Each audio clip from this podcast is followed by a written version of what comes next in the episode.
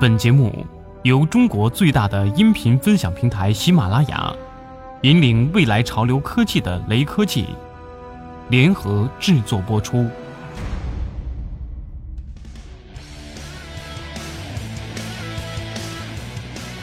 对智能手机行业稍有关注的消费者，可能会发现，目前国产品牌手机有一个奇怪的现象：手机不再难抢，折磨消费者数年之久的饥饿营销、预约加抢购。各种 X 码提前预购、黄牛加价等，似乎一夜之间成为过去。期货时代基本要和消费者说再见，现货时代已经拉开帷幕。国产智能手机的饥饿营销被治愈，原本是值得喜大普奔的事情。但我们不禁要问：怎么突然势头就变了？是国产手机厂商良心发现，还是手机行业竞争太激烈？现货时代的开启，是否意味着消费者就可以高枕无忧？在期货和现货这件事情上，小米似乎是始作俑者。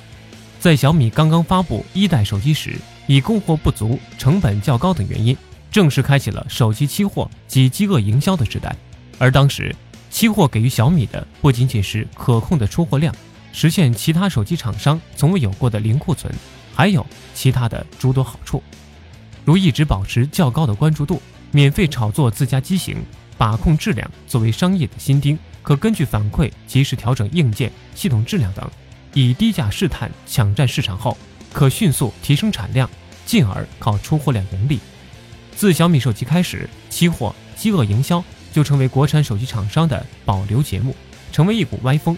华为、魅族、乐视、OPPO、联想、中兴等纷纷加入其中，并一直延续至今，让消费者又爱又恨。但近段时间，小米又成为现货的坚定拥护者。尤其是红米 Note 2发布时，雷军就表示备货量充足。果不其然，正式上市当天八十万台的销量，也证明了一直未断货。而自红米 Note 2开始，魅族、乐视、大神等纷纷开启现货节奏。以乐视为例，九幺九乐粉节上，不仅大玩降价，还是全现货敞开供应，一举创下了多项纪录。憋了太久的消费者迸发出的能量。真的是让市场为之一颤。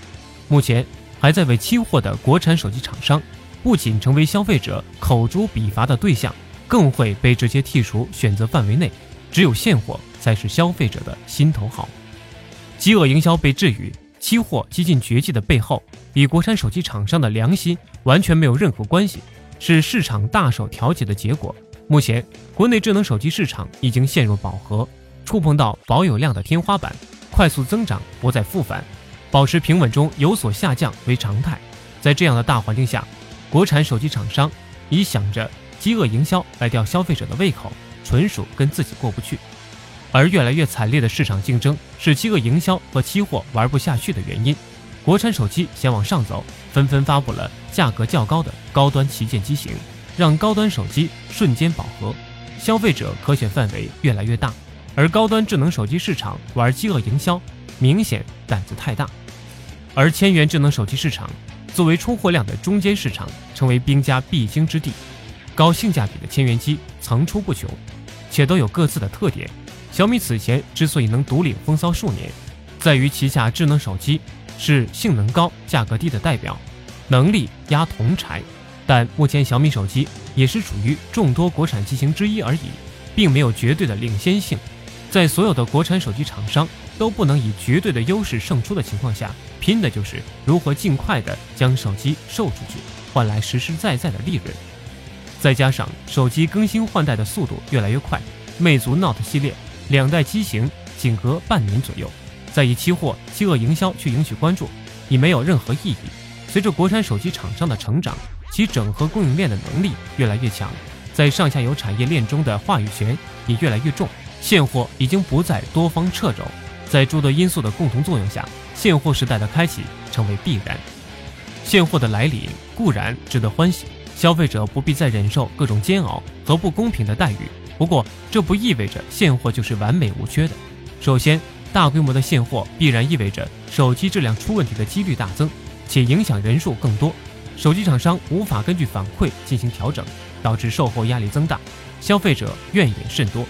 红米 Note 2上市当天销量八十万台，但直到一个月后才达到两百万台，这与其爆出的换屏门事件有着联系。其次，可能会有降低对渠道把控和上下游产业链的话语权。如果还是小批量分批出货，就能遏制住上游厂商的咽喉，为自己寻求更多的优势。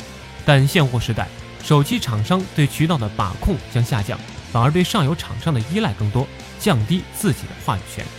最后，现货时代的开启，意味着国内智能市场终于展开肉搏战，营销的重要性下降，真的是比拼性价比等因素，会影响手机厂商的利润。智能手机行业的调整并不会随着现货而停止。